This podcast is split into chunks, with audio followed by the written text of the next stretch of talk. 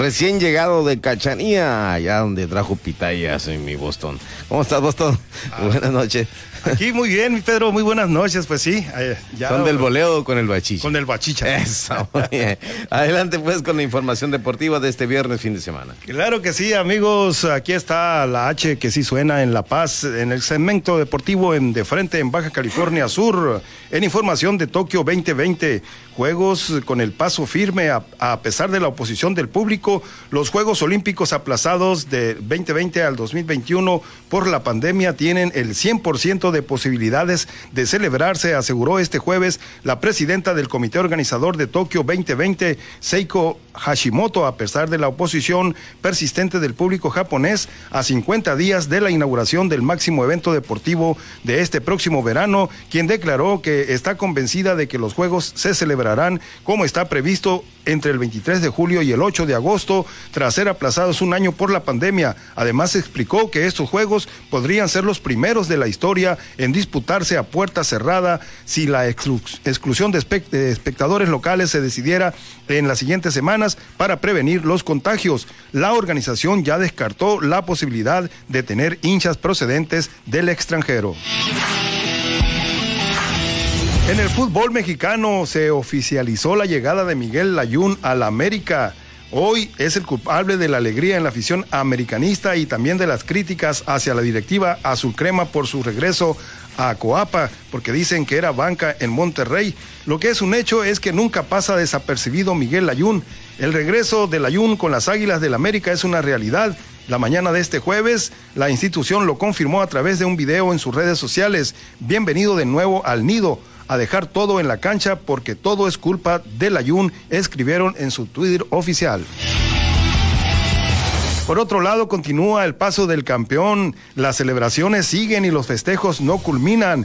El eh, noveno trofeo de Cruz Azul va de un lado a otro antes de llegar a las vitrinas de la Noria. Tras brillar unos días en la cooperativa, el cetro fue trasladado al centro de la capital del país para ser homenajeado con los máximos honores y por las autoridades de la Ciudad de México. Cerca del mediodía de este jueves, la comitiva celeste hizo su aparición en el antiguo palacio del ayuntamiento. Por cuestiones de pandemia, el equipo completo no pudo asistir al evento organizado por la jefa del gobierno de la entidad quien recibió a los campeones del torneo de Guardianes 2021, donde estaban Elías Hernández, Joaquín Martínez y Julio César Domínguez, quienes fueron los representantes de los jugadores de la plantilla cementera y también asistieron el entrenador Juan Reynoso y algunos integrantes de los altos mandos Cruz Azulinos. Por ser un equipo de la Ciudad de México ganador en la Liga MX con años de persistencia y coraje, recibimos para felicitar al entrenador, jugadores y directivos de Cruz Azul. Enhorabuena por su triunfo,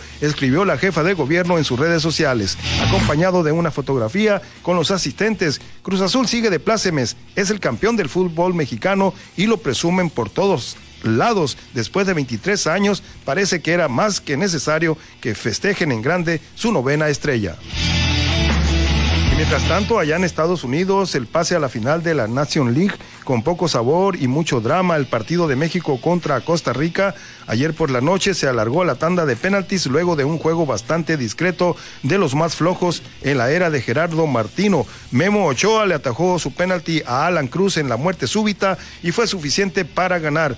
Uriel Antuna falló su tiro fue el primer tirador, pero contó con el respaldo de todos sus compañeros que luego anotaron. Puro sufrimiento, un 0-0 en tiempo regular que luego pasó a un 5-4 en penaltis. El juego estuvo para cualquiera. La desesperación de ambos planteles provocó un conato de bronca, de bronca entre Irving Lozano y Yeltsin Tejeda. El árbitro los amonestó a los dos. Lo peor vino enseguida, el grito que la FIFA considera homofóbico se volvió a presentar y el árbitro tuvo que detener el partido durante cinco minutos. Tras el receso, el juego acabó. El desenlace tuvo que ser con drama y México ganó en penaltis. En tanto, Estados Unidos, con un remate de cabeza en la agonía del juego, sirvió para dejar muda la H de Honduras y así Estados Unidos ganó apenas 1-0, así que la final será entre México y Estados Unidos el domingo. Ahora pasamos a la información estatal. El púgil, el púgil sudcaliforniano Edgar Palacios debutó en el terreno profesional apenas la semana anterior y de muy buena manera al derrotar a Ricardo Contreras por decisión unánime en una pelea pactada a cuatro rounds que se efectuó, efectuó en Tlajomulco de Zúñiga, Jalisco.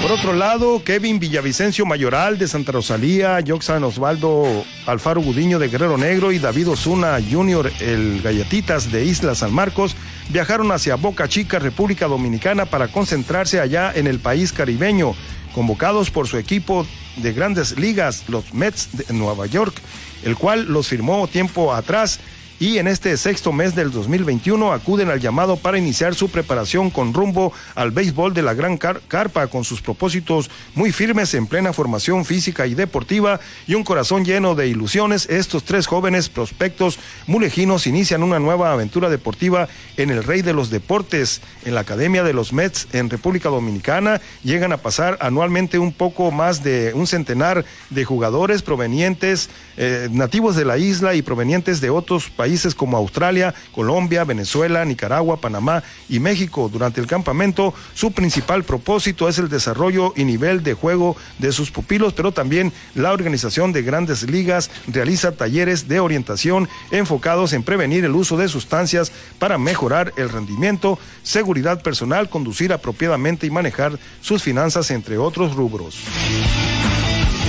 En el ciclismo ya quedó registrada oficialmente la clasificación de la sudcaliforniana Yuli Paola Verdugo Osuna a los Juegos Olímpicos de Tokio 2020, convirtiéndose así en la primera deportista en esta disciplina de nuestra entidad que accede a una plaza olímpica para representar a México. El trabajo de cuatro años se reflejó en los tres días de competencia en el Velódromo Panamericano de Guadalajara, donde las tres mejores velocistas de México en la rama femenil, Daniela Gaxiola de Sinaloa, Jessica Salazar de Jalisco y la sudcaliforniana Julie Verdugo, se disputaban los dos boletos para asistir a esta justa olímpica de verano y al final se oficializó la clasificación de Luz Daniela Gaxiola y Julie Paola Verdugo Osuna a Tokio 2020.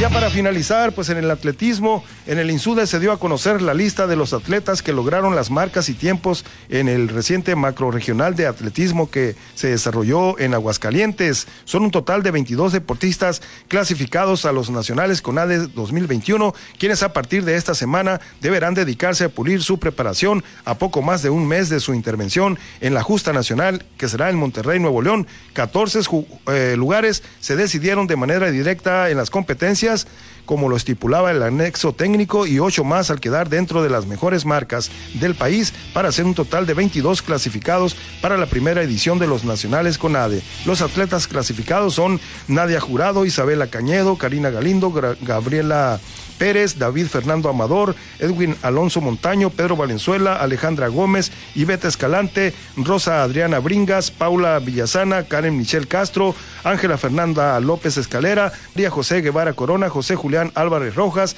Cristian Jiménez Valdés, Salma Galilea Álvarez García, Regina eh, Gómez Gutiérrez, Valeria González, Andrea del Río, José Alonso Guizar y Fernando Manuel González. Son estos atletas que representarán los colores de Baja California Sur en los nacionales CONADE que serán en Monterrey, Nuevo León. Pues así las cosas, mi estimado Pedro, estimado auditorio, eh, con la información deportiva de esta noche de viernes. Muy bien, mi estimado Estimado Boston, gracias, gracias y, seguimos esperando las pitayas. Ahí están en el carro. Ah, excelente. Vamos a continuar aquí en De Frente, en Baja California Sur, enseguida ya el asunto legal. Antes de despedirnos, antes de despedirnos con, con Boston, estará Iván Casas, línea telefónica, un asunto legal de la señora Paloma Gámez Ponce, quien exige a un justicia en Baja California Sur. Sí, mi Boston. Muy bien, pues muchas gracias, muy buenas noches a todo el auditorio. Reciban un saludo cordial donde quiera que se encuentren.